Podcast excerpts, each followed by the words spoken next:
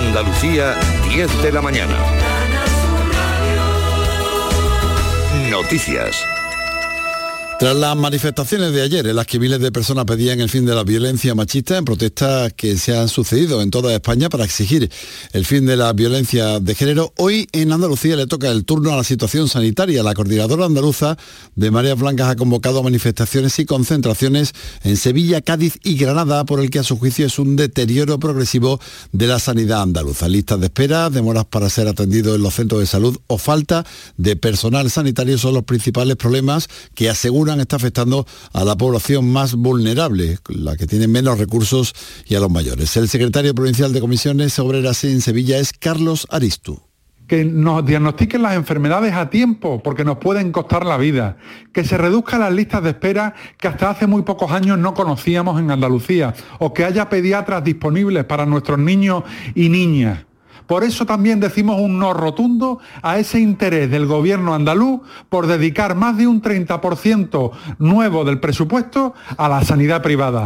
No será la única protesta convocada. Hoy policías nacionales y guardias civiles procedentes de todo el país van a protestar en Madrid. Exigen el reconocimiento al derecho a la jubilación anticipada, una jornada laboral de 35 horas semanales y la reclasificación de las escalas básicas de ambos cuerpos. La, la secretaria general del SUB, Mónica Gracia, reclama también la equiparación salarial y la homologación de horas con respecto a otros agentes autonómicos que no vamos a permitir que se nos siga olvidando, que nos conviertan en, en policías y en guardias civiles de segunda, en algunos casos de tercera. Tanto policías como guardias civiles vamos a tomar la calle. Además, el PP celebra este mediodía en Madrid un acto que tiene por lema en defensa de un gran país. Esperan reunir a miles de personas contra la reforma del delito de sedición. Van a participar el presidente del partido Alberto Núñez Feijo y la presidenta de la Comunidad de Madrid Isabel Díaz Ayuso.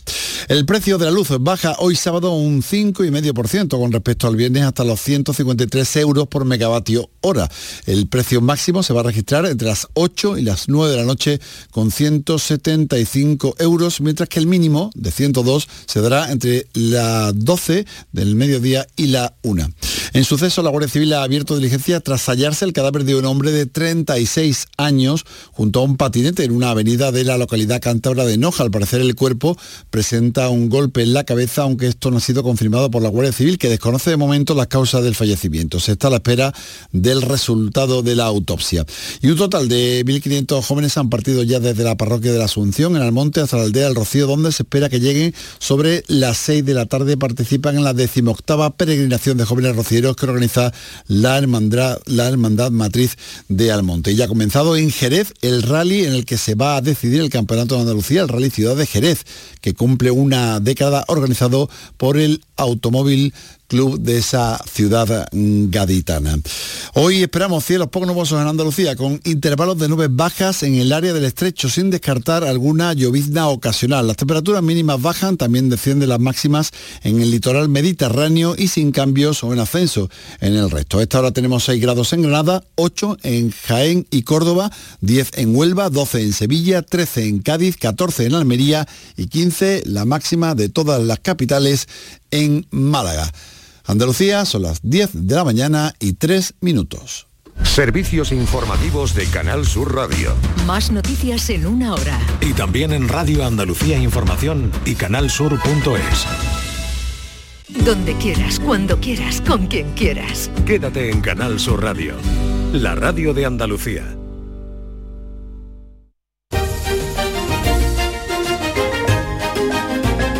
En Canal Sur Radio, Días de Andalucía, con Carmen Rodríguez Garzón.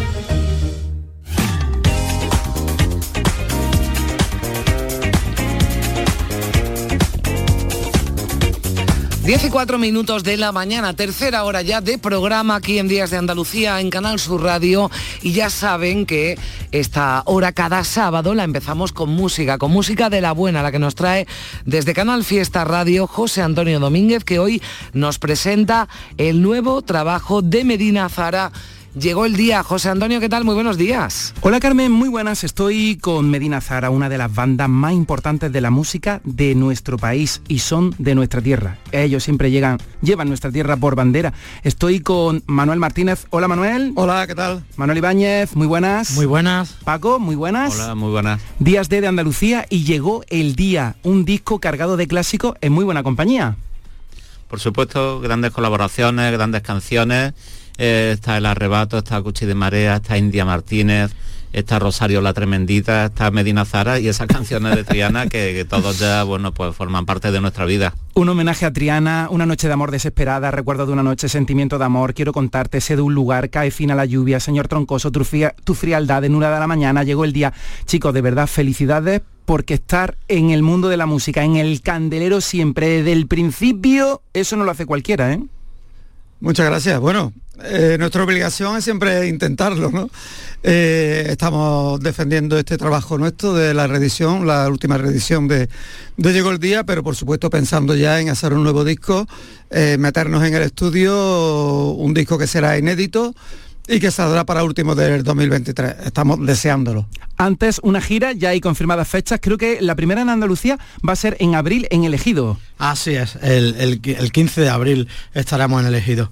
¿Y qué canción queréis que pongamos aquí en Canal Sur Radio, en el programa Días de, de, Andalucía? ¿Cuál os apetece? La que queráis. ¿De Llegó el Día o un clásico de Medina Zara?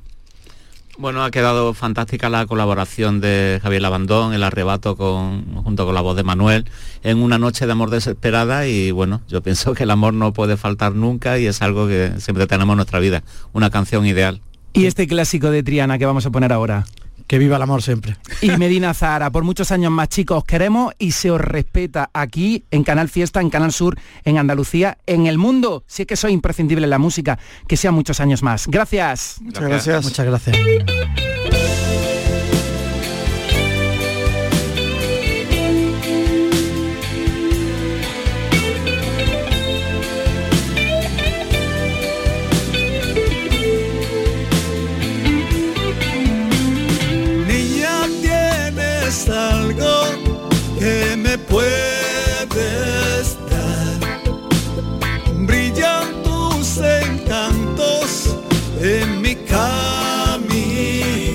Pues un lujo de mañana, de sábado, con José Antonio Domínguez y con Medina Zara cantando por Triana. 17 minutos de la mañana.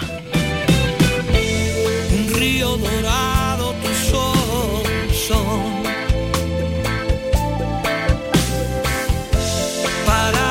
la vida con nuestra mano. La vida cantaba esta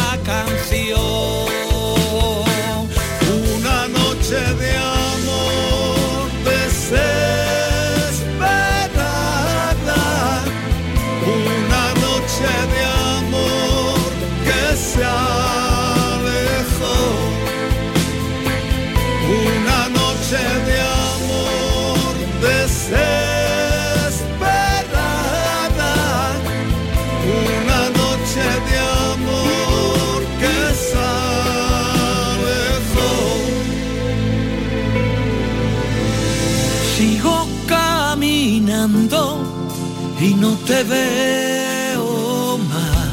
En Canal Sur Radio, Días de Andalucía con Carmen Rodríguez Garzón. ¿En qué capítulo de tu vida estás ahora? ¿Quieres hacer una reforma o cambiar de coche? ¿Tus hijos ya necesitan un ordenador para cada uno? ¿O quizás alguno ya empieza la universidad? ¿Habéis encontrado el amor y buscáis un nidito? En Cofidis sabemos que dentro de una vida hay muchas vidas y por eso llevamos 30 años ayudándote a vivirlas todas. Cofidis, cuenta con nosotros.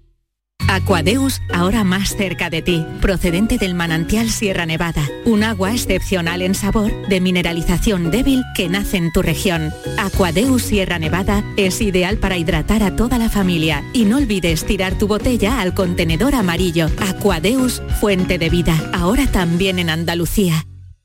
En cofidis.es puedes solicitar financiación 100% online y sin cambiar de banco. O llámanos al 900 84 12 15. Cofidis, cuenta con nosotros. No sé qué regalarle a Juan por su día. Fácil, el mejor producto de nuestra tierra. aceite de oliva virgen extra, pero no vale cualquiera. Tiene que estar certificado con el sello de nuestra denominación. La denominación de origen protegida, Priego de Córdoba. Aceite de oliva virgen extra con denominación de origen protegida Priego de Córdoba. La más premiada del mundo. Dicen que detrás de un gran bote del Eurojackpot hay un gran millonario. Esto, ¿y detrás de un gran millonario? Pues que va a haber un...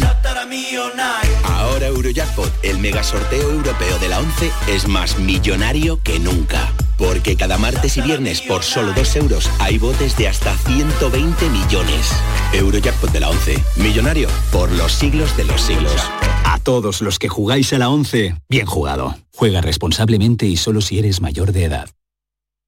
En Canal Sur Radio, Días de Andalucía, con Carmen Rodríguez Garzón.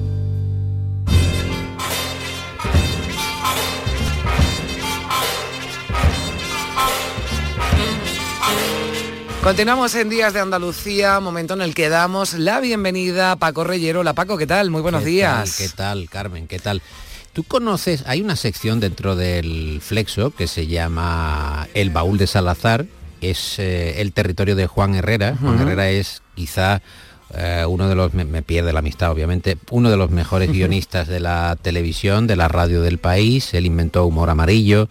Él inventó Uy, el, el hormiguero, pero el, el hormiguero, por ejemplo, ya que estamos en tiempos recientes de programas de, Bueno, de formatos éxito, de gran de éxito, gran- no tienen nada que ver, humor amarillo, pero humor amarillo nos tenía pegados a todos a la Sí, tele. Humor amarillo era, un, era una cosa verdaderamente desconcertante porque fueron unas cintas de un concurso asiático que compraron los de Mediaset, no sabían muy bien qué hacer con eso y Juan Herrera y Miguel Ángel Col, el hijo de José Luis Col, dijeron vamos a hacer un doblaje que no tenga nada que ver con Mm. el concurso. Entonces inventaron pues el, el chino cudeiro y todo aquello que no tenía ningún sentido, pero era eh, descacharrante y, y, bueno, acabaron ganando el Ondas con aquel programa.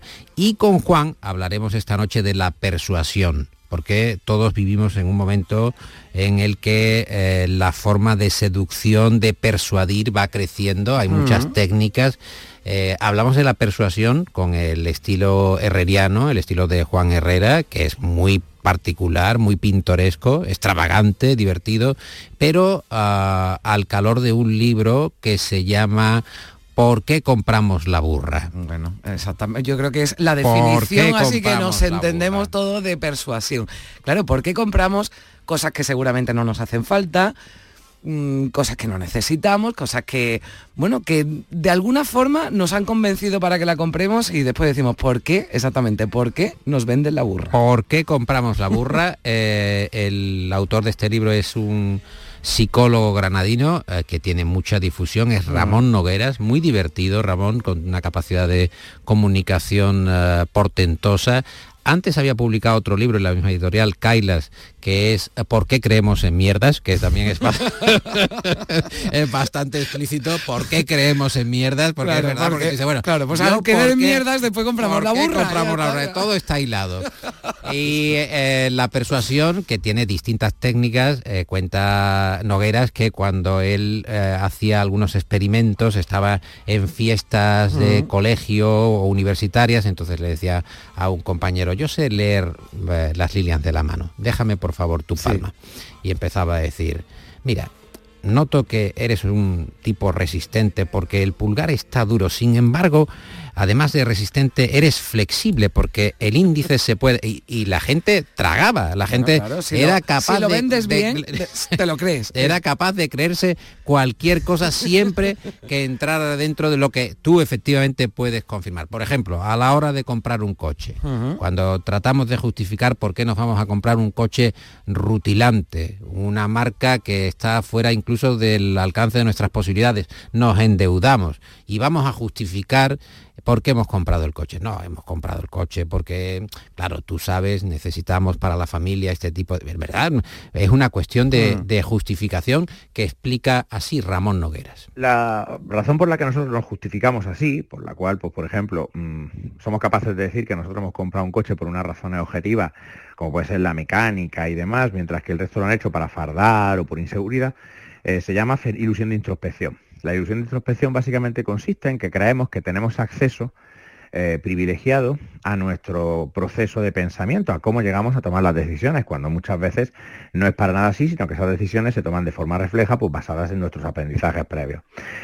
Entonces nosotros podemos generar una historia en la que por supuesto quedamos bien, pero cuando hacemos esta misma atribución a las otras personas, como no podemos acceder a esos procesos mentales que nosotros imaginamos en nuestro caso, lo que hacemos es asumir automáticamente unos motivos diferentes, porque además pensamos que somos únicos. A esto se le llama error fundamental de atribución, también involucrado en la ilusión de introspección, que es el hecho de que solemos eh, pensar que los demás hacen las cosas por razones completamente diferentes de las nuestras y viceversa, de forma que en general tendemos a salvaguardar nuestra propia autoimagen. Claro, y, además los otros lo hacen por razones eh, tontas, ¿no? Digamos, pero nosotros somos los más listos. Exhibicionismo, al tratar de mm, fardar dentro de, y símbolo de estatus, obviamente. Claro, yo me compro tal coche porque entiendo de mecánica. Claro, y porque sé que el coche es el adecuado. Sin embargo, eh, como explica Nogueras, todos somos auto, autoindulgentes con nuestras decisiones. nos, nos concedemos el perdón y además justificamos perfectamente cualquier capricho, no, es que el capricho es necesario. Bueno, no tiene por qué serlo. Igual que está este efecto del que habla Nogueras, está la persuasión, que es ir ya persuadido de antemano. Por ejemplo, eh, la utilización del adorno físico, del complemento, de la estética, de la belleza, de la música, cómo te envuelven para eh, entrar a comprar cualquier tipo de artilugio, de instrumento, de producto que necesites. Como por ejemplo se hace el efecto contraste eh, cuando tú ves a una persona con unas determinadas características y viene otra y tiene otras diferentes, eso inmediatamente hace que la compares. Este tipo de técnica de contraste contraste se utiliza, por ejemplo, también en el proceso de compraventa. El ejemplo que tú pones de, Holmes y Berkovich es que cuando una persona guapa eh, está hablando con nosotros y aparece una segunda persona menos atractiva, la segunda parece aún menos atractiva por contraste, pero esto, por ejemplo, también se usa en las ventas de inmuebles. Si yo quiero colocar una casa a unos clientes, puedo mostrarles previamente varias casas más cochambrosas, más feas, en peores zonas, para que la casa que yo quiero ofrecer, por contraste, parezca mucho mejor, más bonita, mejor zona, etcétera. De este modo, también se puede utilizar a la hora de vender diferentes artículos, de hacer venta cruzada, pues tú puedes siempre eh, valerte de este principio empezando por la pieza más cara. Si te has gastado, por ejemplo, 500 euros en un traje, gastarte 50 euros más en una camisa ya no parece mucho.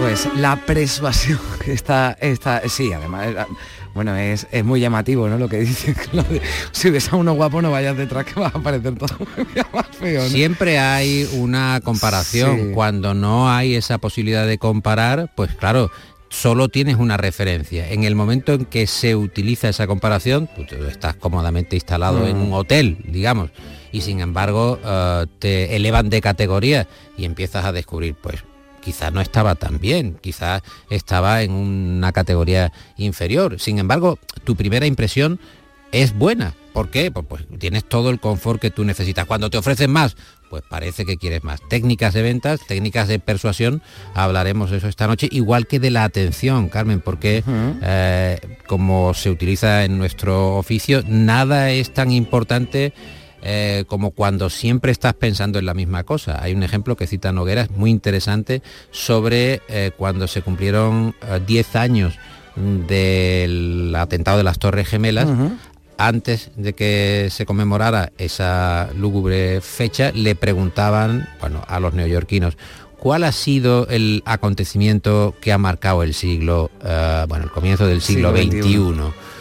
Y no muchos decían entonces eh, las Torres Gemelas. Había apenas un 30% que decía el ataque a las Torres Gemelas. Pero conforme se fue acercando esa fecha y los medios de comunicación empezaron a insistir, a percutir con la información, esas eh, cifras, esos porcentajes comenzaron a subir al punto de llegar al 80 o al 90%. Bueno, crear la, de fijar la atención. Fijar la atención, crear la necesidad. ¿no? Estamos en un fin de semana además eh, con las tiendas llenas por este Black Friday que nos han dicho, bueno, pues que es una fecha en la que tenemos que, comprar, cuando además las asociaciones de consumidores están diciendo, cuidado que llevan dos semanas inflando precios para después decirte que... Bajarlos. Bueno, la técnica de persuasión en las ventas, pero también además eh, hay gente eh, que tiene más eh, ese arte ¿no? de la persuasión lo tiene más marcado hay gente que, que- que tiene esa léxico, la capacidad para oratoria, persuadirte ¿no? Y- la propia personalidad,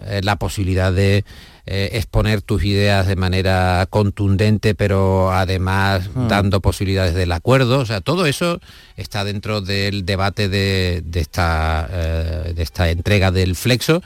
Eh, con Juan Herrera, que recomiendo que se le escuche en cualquier momento. Ah, Pedro Luis Moreno, nuestro ah, compañero técnico, es un gran admirador de Juan Herrera, lo sigue, vamos, de hecho, eh, se, se reitera sus enseñanzas como una especie de evangelio. Bueno, es que aprendemos y además- propone, y propone temas también. Pedro. Claro que sí. Bueno, eh, de domingo a lunes, ya el lunes a la una de la madrugada, el flexo. Eh, Paco, como siempre, un, un placer y espero gusto. que nuestros eh, oyentes hayan, hayan quedado debidamente persuadidos Sí, sí. para escuchar. si hubiéramos fallado en esto sería lamentable. O sea, hablando de la persuasión y no persuadimos a nadie. Gracias, Paco. Adiós. Un abrazo.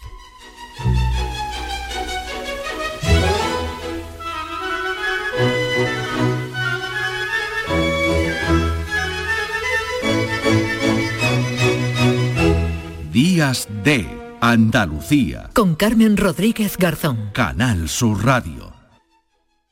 Canal Sur Sevilla. Sigue la corriente del río. Navega en la inmensidad del océano. Adéntrate en la jungla. Descubre lo desconocido. Sumérgete en un mundo de medusas. Rodéate de peces tropicales y echa raíces en el manglar. Ya estás conectado. Déjate abrazar por el mar. acuariosevilla.es ¿Buscas una fibra óptica que te dé más? Telecable Andalucía es tu operador local de confianza. Telecable. Fibra de 300 megasimétricos por solo 14,90 euros al mes y línea ilimitada de 24 gigas por 10,90. Contrata en Telecable Andalucía. Somos punto de venta oficial de Xiaomi. Telecable Andalucía. Conecta con lo que realmente importa. ¿Sabías que Solarrica es para todos los públicos? Ven, aprovecha las ofertas de este mes y compra como un profesional. Envíos gratis a partir de 50 euros. Estamos en el Polígono Industrial Aeropuerto y en solarrica.com. Compra sin salir de casa. Oh yeah. Desde hoy hasta el lunes no te pierdas el increíble remate de Black Friday en Muebles Rey. Te descontamos el 50% del 50% de tu compra. Oh yeah. Y además con transporte y montaje gratis. Recuerda, este Black Friday te descontamos el 50% del 50% en Muebles Rey. En Sevilla, Polígono El Manchón Tomares frente Hipercor al Jarafe. Este domingo abrimos. Ya está aquí Black Friday y en el centro comercial Los Alcores tenemos miles de descuentos esperándote. Ven a disfrutar con nosotros y no dejes escapar nuestras grandes ofertas. Además, el domingo 27 de noviembre estaremos abiertos en nuestro horario habitual para que puedas realizar todas tus compras cómodamente. A92, salida 7, Alcalá de Guadaira, Sevilla. Centro comercial Los Alcores. Mucho donde disfrutar. ¿Quieres comprar al mejor precio? Escucha, en Muebla y Nervión estamos de liquidación por cierre. Artículos de calidad con hasta el 80% de descuento. Sofás, colchones, muebles y artículos de decoración. Solo hasta el 30 de diciembre. Más información en el 955-184027 o en mueblaycony.com. Últimos días. Date prisa, que se acaban. Días de Andalucía. Con Carmen Rodríguez Garzón. Canal Sur Radio.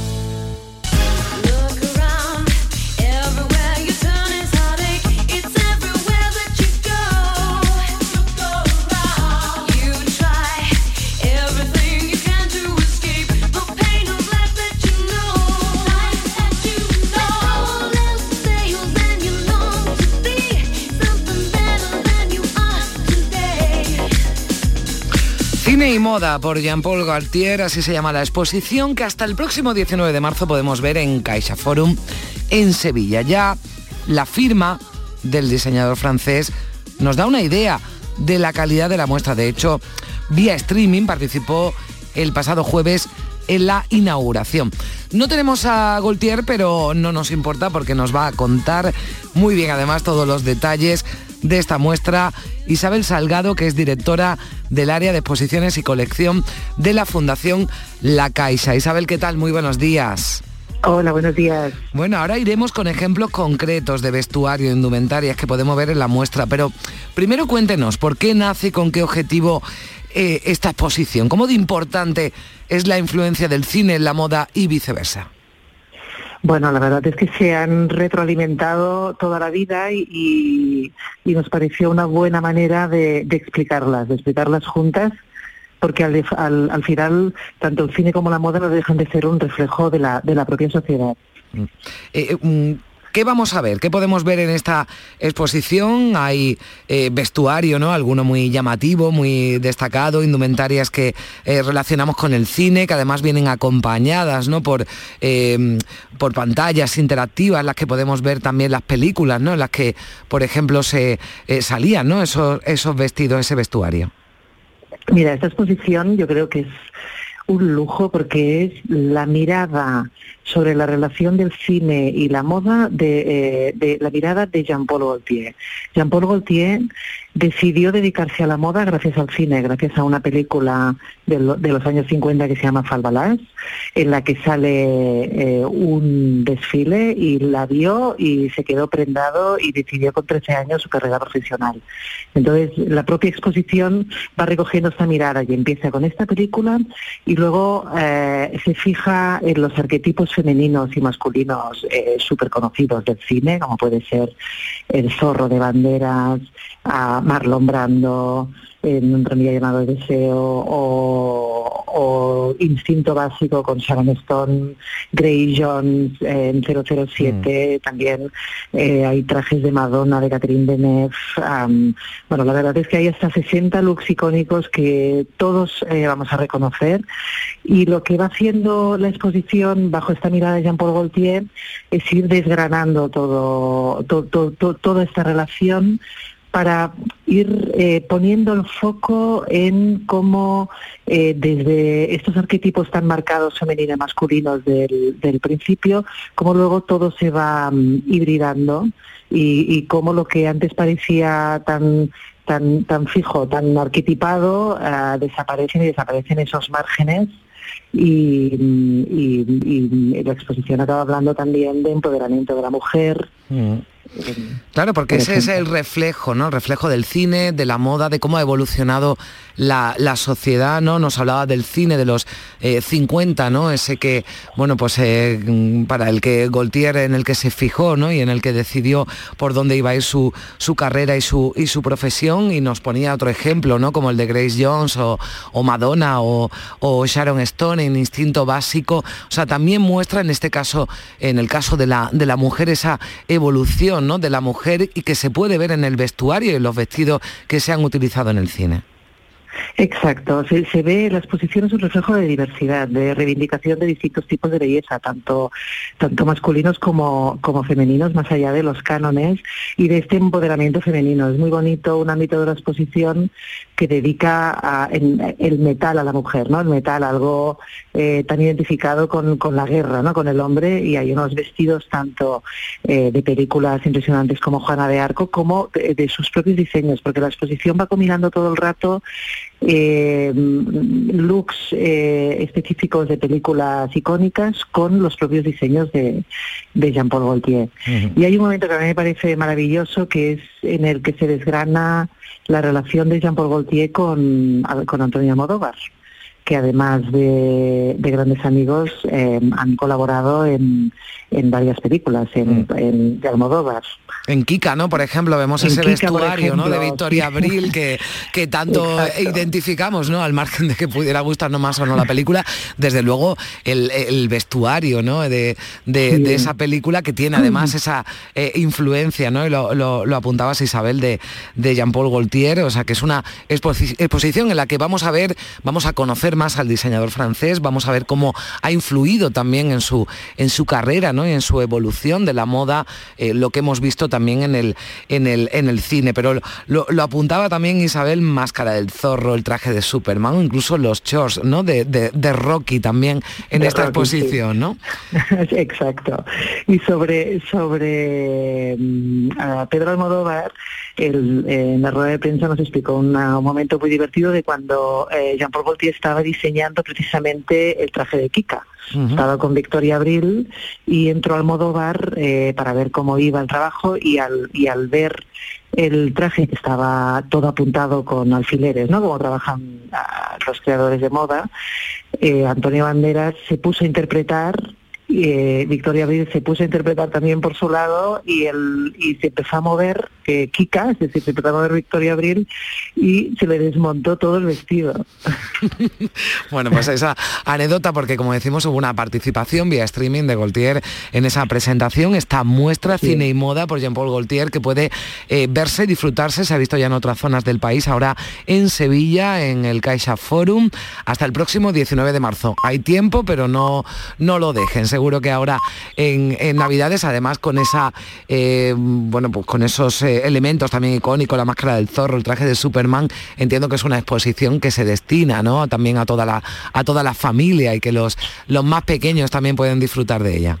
Desde luego, y de verdad es, única, es, poder ver tantos iconos juntos. Eh, yo pienso que también con una historia también trazada, también explicada y una mirada tan personal como es la de Jean por Gaultier, vale la pena una visita a Caixa Forum. Pues ya lo saben, no se la pierdan. Gracias Isabel Salgado, directora del área de exposiciones y colección de la Fundación La Caixa, por estar aquí con nosotros en Canal Sur Radio. Adiós, disfruten del cine y de la moda.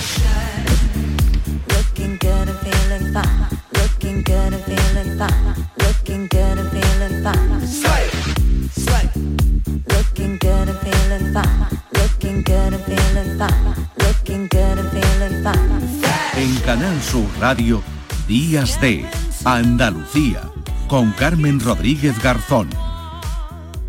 En noviembre, Black Friday Social Energy. ¿Quieres descuentos de 200 euros en tu instalación? ¿O prefieres un cheque regalo en el corte inglés o Amazon? Ilumina tu hogar noche y día consumiendo tu propia energía. Encuentra la solución que mejor se adapte a tus necesidades en el 955 44 11 11 o socialenergy.es. Financiación ofrecida por Banco CTLM. La revolución solar es Social Energy.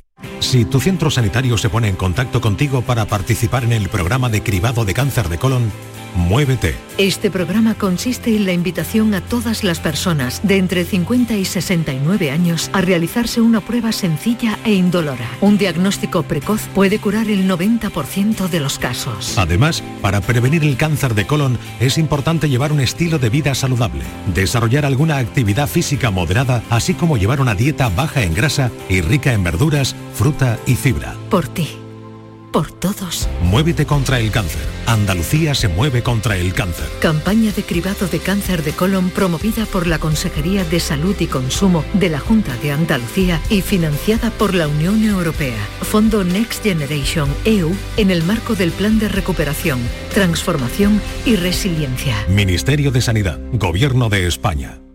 Super Domingo en Canal Sur Radio. Vive con Canal Sur Radio el deporte, porque hay mucho en juego. Leganés Granada. La final de la Copa Davis de tenis en el pabellón Martín Carpena de Málaga. Los partidos de Covirán Granada y Unicaja Málaga en la Liga ACB de baloncesto. Y además el partido decisivo del Mundial de Qatar, España-Alemania. Síguenos en directo desde las 3 de la tarde desde el Centro Comercial Lago, en la gran jugada de Canal Sur Radio con Jesús Con el patrocinio de Agua Sierra Cazorla y Centro Comercial Lago.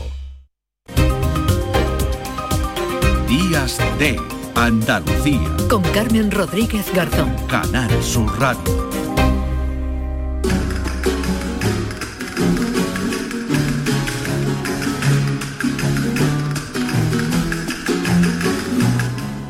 Tras estos muros han florecido el arte y la ciencia. También hemos vivido el dolor y la traición. Nuestras obras son sublimes. Nuestras almas, solo humanas. Así es como debemos juzgar esta historia. Pues esa historia que cuenta Primi Sanz, ¿qué tal? Muy buenos días. Hola, muy buenos días. Qué, qué, bien. Hoy sábado nos vamos a la Alhambra. ¿Qué te parece el plan? Me parece, el plan? me parece un planazo, ¿no? Nos vamos a tener que ir de forma, bueno, que ya sabemos que la radio nos transporta a todos sitios de otra forma, pero eh, si no podemos acudir a Granada, eh, Primi, en los próximos días, las próximas semanas, sí podemos conocer algo más de la Alhambra con esa eh, cinta, con esa película de docuficción que mezcla lo documental y la ficción, Los constructores de la Alhambra, que se estrenaba ayer, ayer viernes.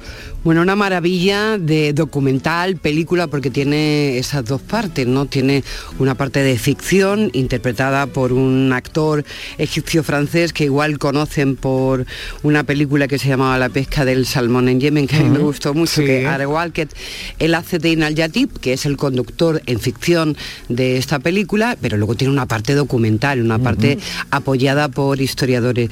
Realmente, Isabel Fernández, su directora, ha hecho una apuesta muy fuerte porque acercarse a la Alhambra siempre es muy difícil y mucho más en esta etapa constructiva. Mm. Así que imagínate el gustazo que supone estar paseando por la Alhambra mm, en primerísima mano. ¿no? Así con cierta libertad, bueno, no sé si con toda, le vamos a, a preguntar, ¿no? Que la tenemos ya a Isabel Fernández, a la directora de los constructores de la Alhambra. Hola Isabel, ¿qué tal? Buenos días. Hola, buenos días. Bueno, Bien. es complicado, ¿no? Entiendo un rodaje en la, en la Alhambra porque siempre hay mucha gente y muchas restricciones. Bueno, es complicado, sí, la Alhambra es complicado. Es complicado todo porque es grande porque es muy un espacio con mucho flujo de gente y porque es un museo, o sea, todo, todo tiene valor. Ah, o sea, no, no puedes moverte por ahí libremente como en un rodaje. Hay que, hay que ah, adaptarse a unos protocolos complicados que, nos costó un tiempo acordar, pero que, acordamos y, y todo ha sido satisfactorio. Isabel, enhorabuena y sobre todo para mí el gran mérito, aparte de grabar en, en la Alhambra con, con todo lo que ahí sucede y con lo delicado que es, poder resumir una etapa de la historia tan intensa, tan apasionante, porque precisamente lo que contáis son los años fundamentales en la construcción de la Alhambra con Yusuf eh, I, el que hace el Palacio de Comare y luego su hijo Mohamed V, que son los que impulsan realmente este palacio, como vosotros llamáis en el documental tan bonito, Palacio Poema de la Alhambra. Resumir todo eso os ha costado seis años y me imagino que mucho más, ¿no? Sí, bueno, bueno, porque aparte hay que había que levantar un presupuesto muy grande para, para hacer esto, este documental que tiene una factura, yo creo que única para el- para la producción de documentales que se ha hecho en este país, pero bueno, que tenía que ser grande para, para estar a la altura de- del edificio que, que estábamos que estábamos narrando. Ah, no sé si me oís. Sí, sí, yo- perfectamente, Ah, vale, Isabel. Sí, sí. tengo también, ¿no? como una Sí, interferencia. sí, sí. Pero, pero bueno, que a nivel de trabajo de investigación, pues sí, ha sido, ha sido mucho trabajo de documentación porque no hay, no había nada, un texto de referencia para, para el público no, ah, no investigador en el que nos pudiésemos apoyar. Entonces hemos trabajado mucho como si fuésemos también investigadores ah, científicos con muchos historiadores apoyando en diferentes fases del proceso, tanto de- del patronato de la Alameda Generalife como la Universidad de Granada que se han volcado y también de, de la Escuela de Estudios Árabes del CSIC. O sea que ha sido un lujazo y nos lo hemos pasado muy bien. Bueno, quedan cosas... ¿Qué, ah, qué sí, os sí, parece perdón. si Dime, ya lo sí. que, que acaba de decir Sí. Isabel, de cómo ha contado con historiadores, mirar qué bien cuentan Mm. un- una de las partes constructivas más impresionantes de la Alhambra, como es el Palacio de Comare, es decir, el Salón del Trono. El techo del Salón de Comares es una obra maestra de la carpintería andalusí. Tiene algo más de 8.000 piezas que están acopladas siguiendo un patrón geométrico. Hay un gran dominio de lo diminuto.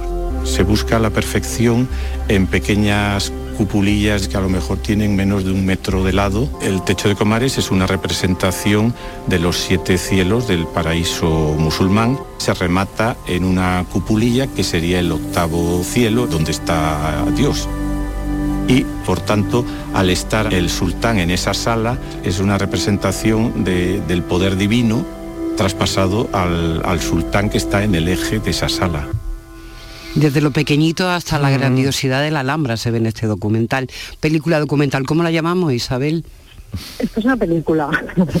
Esto es una película. Yo hago documentales ah, que, que siempre se centran en, en- en lo humano y entonces, bueno, a- aquí como estaba, el objeto era, era tan grande y es que no es que la película sea ambiciosa, es que conseguir que el patronato de la Alhambra vea bien y se implique en un proyecto así, pues ya, ya era algo grande y a partir de ahí pues las expectativas han ido, se han, se han ido elevando ellas solas por su naturaleza. Entonces, esto es, esto es un largometraje que es un largometraje documental, pero que, no tiene ningún complejo y juega con todos los elementos audiovisuales de los que podemos disponer para construir una narración lo más ah, lo más potente, emocionante y a la vez, uh, como diría, esclarecedora posible de, de eso que nos impacta cuando lo visitamos, el proceso que hay detrás de una manera visual, pero sobre todo el impulso humano de las gentes que, lo pensaron y lo pusieron en práctica. O sea que es, es un documental de arte grande sobre un espacio que es muy grande porque es un icono mundial que yo creo que a veces se nos olvida la potencia que tiene esto, este edificio, ah, porque lo tenemos demasiado cerca, ¿no? Pero que mueve al mundo, tú dices Alhambra y, todo el mundo sabe lo que es. Isabel, ahí quería llegar yo, ¿no? Eh, que la, Alhambra la conocen en todo, en todo el mundo, o sea que entiendo que este documental se ha estrenado en, España, ¿no? Ayer mismo, este día 25, aunque se estrenó en Granada el día 18, pero, pero entiendo que con, con el objetivo, ¿no? Y con la intención, y que eso es lo que esperarás, que esto tenga una repercusión más allá de nuestro país. Bueno, es que si, si no fuese con un alcance internacional no lo hubiésemos podido hacer porque en la financiación del proyecto nosotros, por eso también hemos tardado mucho, ya contamos con, con mucha con mucha parte internacional, ahí viene mucho apoyo financiero de, de la del programa Europa Creativa de la Comisión Europea y luego el canal cultural europeo Arte, eh, que entra desde Alemania, pero es para Alemania y Francia, y la televisión pública austríaca han apostado muy fuerte por, por el documental y Al Jazeera Documentary, aparte de que, de que hay financiación pública de, de, la, de la Agencia Andaluza de Instituciones Culturales y del IFET de Cataluña, porque yo soy catalana. Mm. Pero y, esta casa también. Ah, claro, y Canal Sur, se me estaba olvidando, claro, es súper importante. Bueno, aquí estamos para recordarlo, No, no, no, es que como la lista, la lista es grande. Sí, afortunadamente. Hmm. Pero, que eso quiere decir que en todos estos sitios se va a ver, o sea que, que eso ahora mismo se está subtitulando al árabe para Al Jazeera, que va a ir más tarde, ah, en Alemania y en Francia se va a ver un poco antes, eh, y en Austria, pues la verdad es que no lo sé. Vamos a, vamos a Viena el 6 de diciembre porque hacen una presentación y ahí nos dirán qué plan tienen. Seguro que va, eh, va a ser un éxito, Isabel. Antes de terminar esta conversación, me gustaría sobre todo destacar al protagonista que había elegido como hilo conductor y que realmente, históricamente así lo fue. Un personaje fascinante, posiblemente uno de los intelectuales, científicos y pensadores y políticos más importantes en Europa en aquella época y que era granadino, Inan Yatip, que, que precisamente él que cuenta toda la historia porque realmente la contó. Inan Yatip era el narrador de, del reino de Granada y, de estos sultanes a los que sirvió como visir.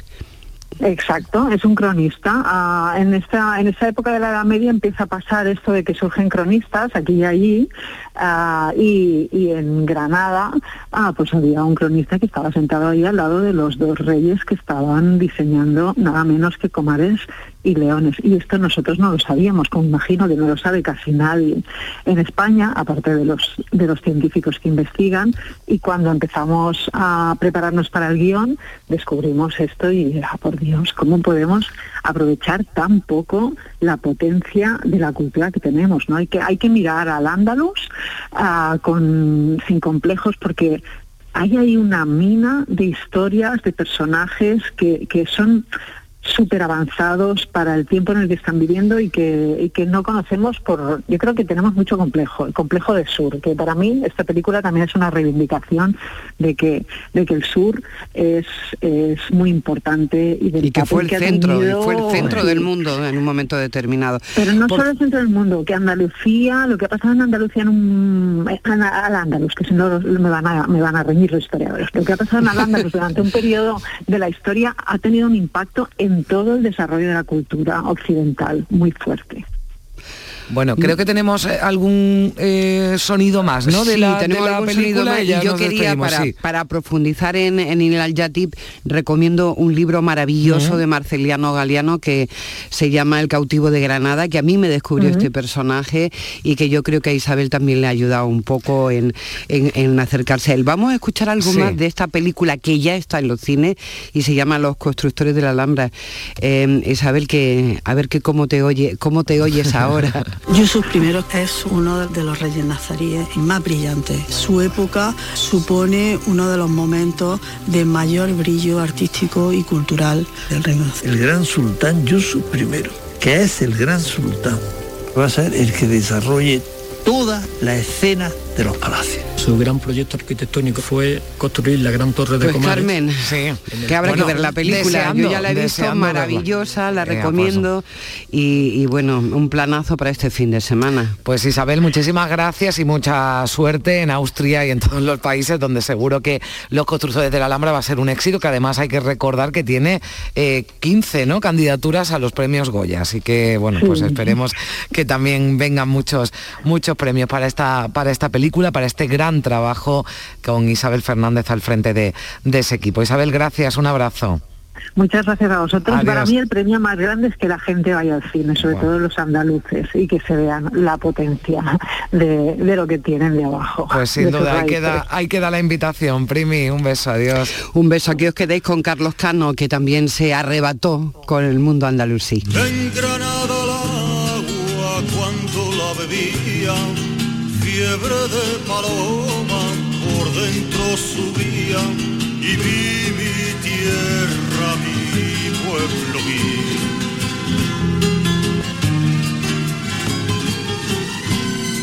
Y a la luna blanca rota por la espada, un hombre llorando y al fondo Granada. En Canal Sur Radio, Días de Andalucía, con Carmen Rodríguez Garzón. En Granada Canal Sur Radio Sevilla, la radio de Andalucía. La Diputación de Sevilla actúa contigo. Con el plan Contigo, para reactivar la economía y el empleo en toda la provincia. 470 millones de euros en empleo e inversión. Actúa contigo. 470 millones de euros para generar empleo y dar apoyo a las empresas de la provincia. Una inversión histórica para nuevas obras e infraestructura. Plan contigo, Diputación de Sevilla. Sigue la corriente del río. Navega en la inmensidad del océano. Adéntrate en la jungla. Descubre lo desconocido. Sumérgete en un mundo de medusas. Rodéate de peces tropicales y echa raíces en el manglar. Ya estás conectado. Déjate abrazar por el mar. acuariosevilla.es Foro Flamenco de Canal Sur Radio. Este lunes 28 de noviembre te invitamos a disfrutar de una edición especial Navidad con la actuación de la familia Rancapino. Desde las 7 de la tarde en el Teatro Fundación Cajasol. Entrada libre previa recogida de invitaciones en taquilla de la Fundación Cajasol. Calle Álvarez Quintero, Sevilla. Edición especial Navidad Foro Flamenco de Canal Sur Radio. Con el patrocinio de la Fundación Cajasol. Ya está aquí Black Friday y en el centro comercial Los Alcores tenemos miles de descuentos esperándote. Ven a disfrutar con nosotros y no dejes escapar nuestras grandes ofertas. Además, el domingo 27 de noviembre estaremos abiertos en nuestro horario habitual para que puedas realizar todas tus compras cómodamente. A92, salida 7, Alcalá de Guadaira, Sevilla. Centro comercial Los Alcores. Mucho donde disfrutar. ¿Quieres comprar al mejor precio? Escucha, en Muebla y Nervión estamos de liquidación por cierre. Artículos de calidad con hasta el 80% de descuento. Sofás, colchones, muebles y artículos de decoración. Solo hasta el 30 de diciembre. Más información en el 955-184027 o en mueblaicony.com. Últimos días. Date prisa, que se acaban. En Canal Sur Radio, Días de Andalucía. Con Carmen Rodríguez Garzón. Cristina en la red.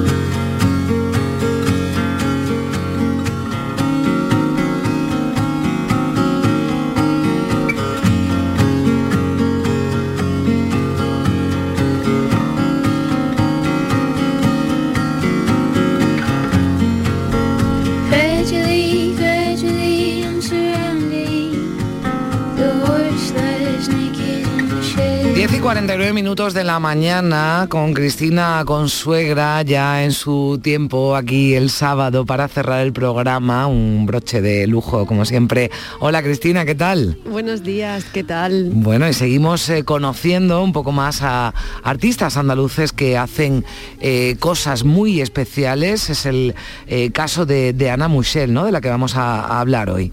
Pues sí, el bueno, es mm, un auténtico descubrimiento, doble descubrimiento, ¿no? Porque Ana Musgel, yo sabía una creadora jerezana que mm, y que bueno, pues ella eh, conocía su trabajo en la ilustración. Eh, sí es verdad que yo la había conocido por su trabajo previo como esa dualidad de, de, quien escribe y de quien sigue narrando a través de lo que dibuja, por un libro de Patti Smith, pero qué descubrimiento tan, tan delicioso ha sido este maldita Pizarnik en el que ella, eh, como bien explicó cuando nos conocimos, tuve la suerte de presentarla aquí en Málaga, cuando uh -huh. estuvo, ella es jerezana, reside, voy a hacer, voy a hacer las cosas sí. que yo empiezo a meterme en los jardines yo sola. Ella, eh, pues, bueno, es jerezana, pero reside en Granada, entonces hizo una pequeña gira por Andalucía para presentar este Maldita Alejandra que, que publica Lumen.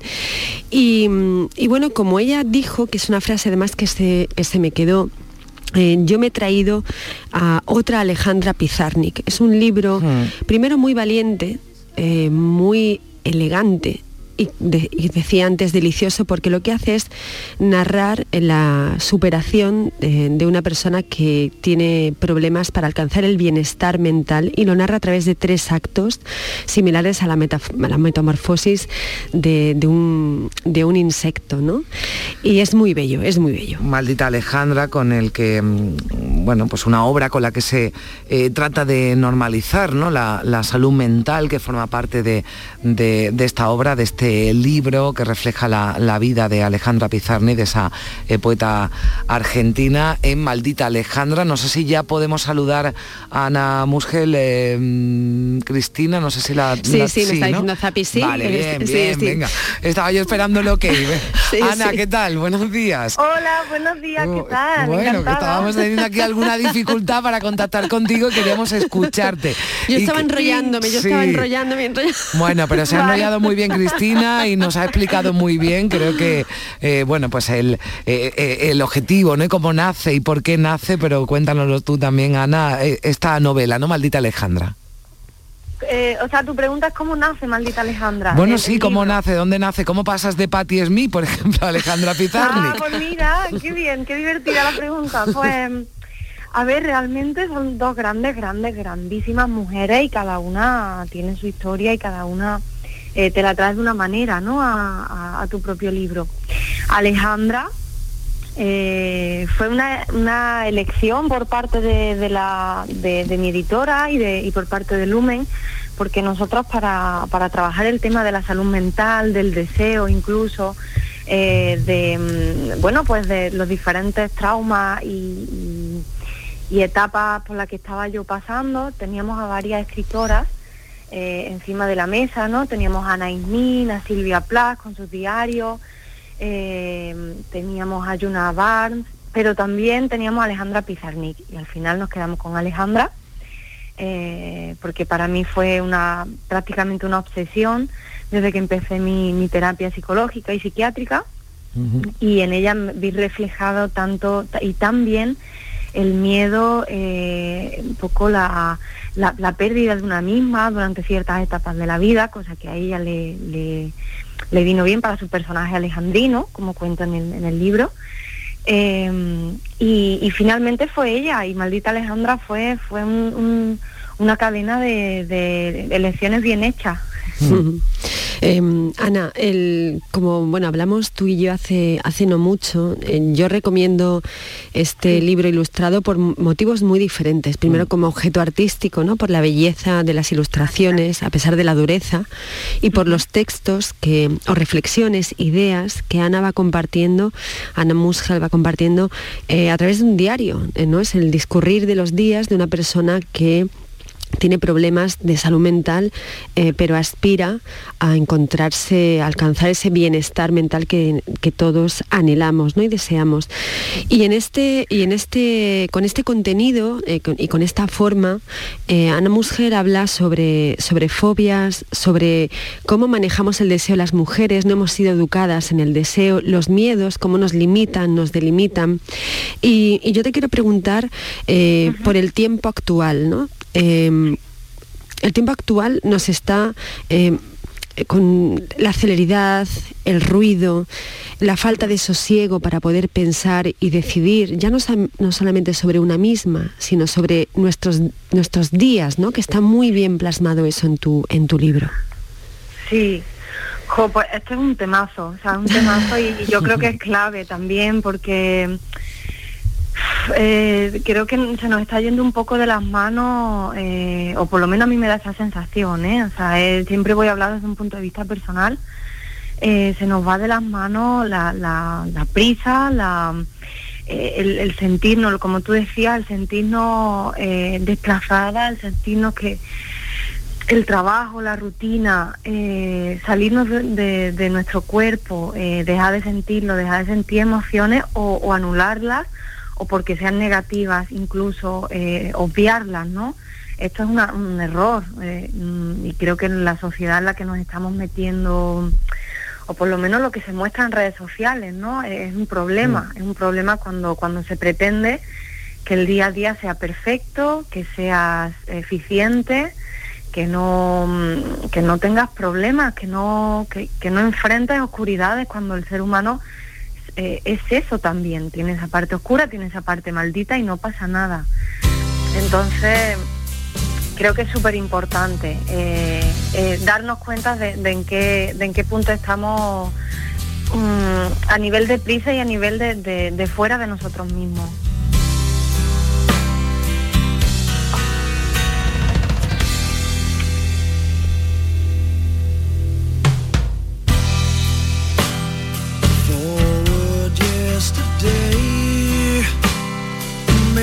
We want to stay. Cristina, que la música también forma una parte importante de esta sección y muchas veces con las prisas no la dejamos sonar. digo, vamos a darle tiempo a la música para continuar esta eh, conversación muy interesante con, con, Ana Musgel, Cristina. Mira, em, hay un, bueno, como ella dice, hay muchos temazos en, este libro. Hay uno que es la infancia, eh, que está muy presente, porque además en Pizarnik era, era eje transversal de su, de su obra, ¿no? En cierto modo fue como nuestra Ana María Matute, que se quedó, una parte de ella se quedó a vivir en la infancia y nunca se recuperó, ¿no? Mm. Pero para, también, para ti es muy importante en el libro también, Ana. Sí, sí, sí, sí. Y, fue a raíz de leer a Alejandra eh, que, le, que empecé a darle importancia a, a, qué ocurre en la infancia y cómo nos marcan ciertas ciertas cosas, ciertas vivencias, cosa que también se trabaja cuando, cuando vas a terapia, ¿no? Es lo primero, lo primero que, se trabaja, el cómo se ha construido la persona, eh, cuáles son los valores los que te has construido y qué cosas te han influenciado tanto. Y, para mí fue clave para entender mis propios miedos actuales. Y en Alejandra pasa lo mismo. Alejandra es, eh, como tú dices, Dana María Matute, eh, es una, fue una persona que, que la infancia era casi todo. Ella nunca dejó de ser niña, aunque luego pues se dice mucho de ella, ¿no? Que era, mm. que era una como el síndrome de Peter Pan, cosa que, que comparte con Patti Smith también. Bueno, ahí, ahí, ya me has respondido a la primera pregunta, ¿no? ¿Cómo pasa de Patti Smith? Ahí hemos llegado ya a, ese nexo de, unión. Eh, maldita Alejandra, una metamorfosis con Alejandra Pizarnik. Eh, esto es una metamorfosis para Ana, es también una terapia, ¿no? Que nombrabas. ¿Puede ser una terapia para los que lo leamos?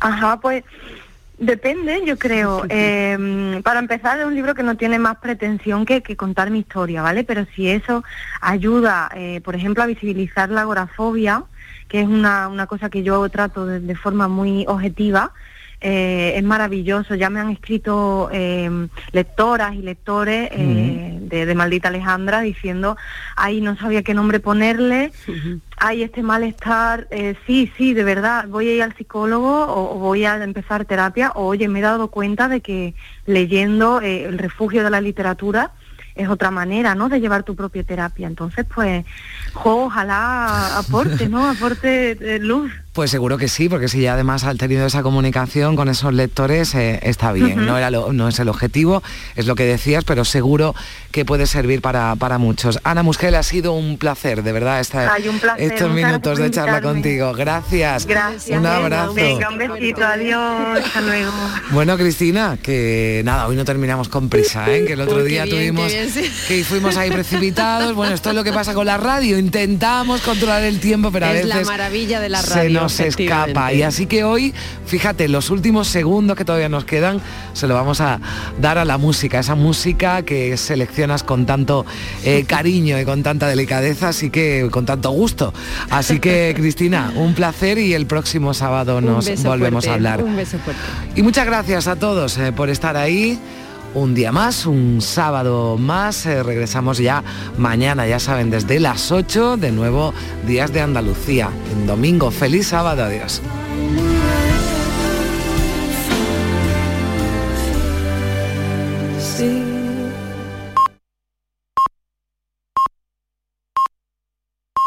semana.